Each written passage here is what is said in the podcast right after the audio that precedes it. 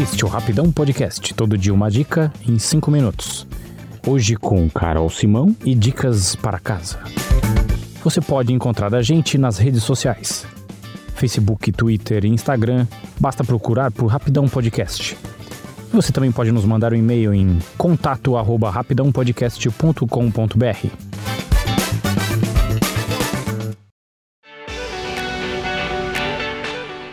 Olá, ouvintes! Eu sempre quis dizer isso. Eu sou a Carol, nova integrante do Rapidão, e já fui apresentada pela Verônica no episódio 256.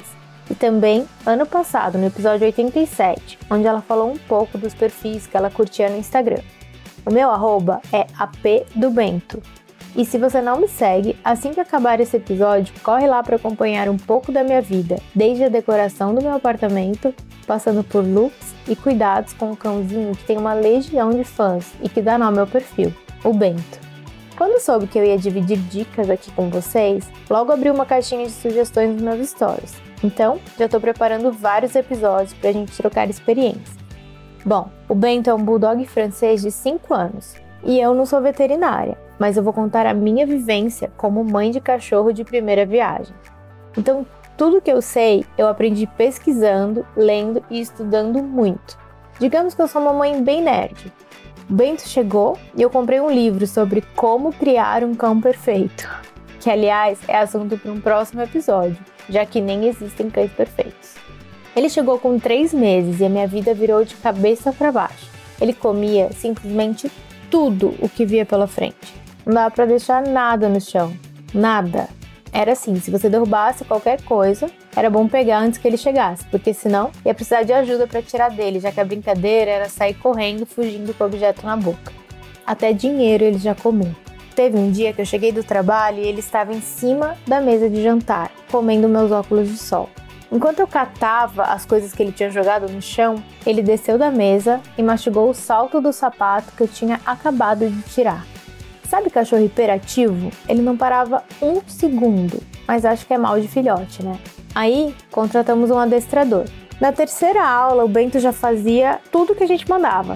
Sentava, andava junto na coleira, mas aí, ao chegar em casa do passeio, o adestrador chacoalhou uma lata cheia de pedras na orelha dele quase me fez chorar na sala de casa. O Ben saiu correndo, assustado, sem entender nada, entrou embaixo da cadeira e só saiu quando o moço foi embora. Bom, nem preciso dizer que nunca mais chamei, né? Ele tinha por volta de seis meses e eu não sabia muito bem como lidar com um cãozinho arteiro, mas de uma coisa eu tinha certeza.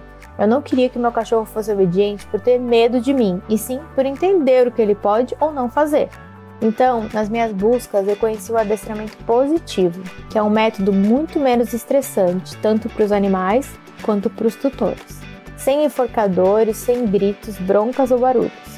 No adestramento positivo, a gente dá ao cão coisas que ele gosta quando ele faz alguma coisa certa e o ignora quando ele tem comportamentos que você não quer. Por exemplo, se ele late para pedir comida, você não dá nem comida nem atenção. E quando ele estiver calminho, deitado ou até brincando, mas sem morder sua mão, você pode dar um petisco ou fazer um carinho, que serve como reforço positivo. Acreditem, pode parecer impossível, mas eles aprendem muito rápido. Basta ter paciência e amor, que é sucesso. Se quiserem que eu conte mais desse processo, procurem o Rapidão nas redes sociais ou lá no Apeto Bento e deixem uma mensagem que eu volto com o assunto de educação canina. Por hoje eu vou ficar por aqui. Espero que vocês tenham gostado. Um beijo!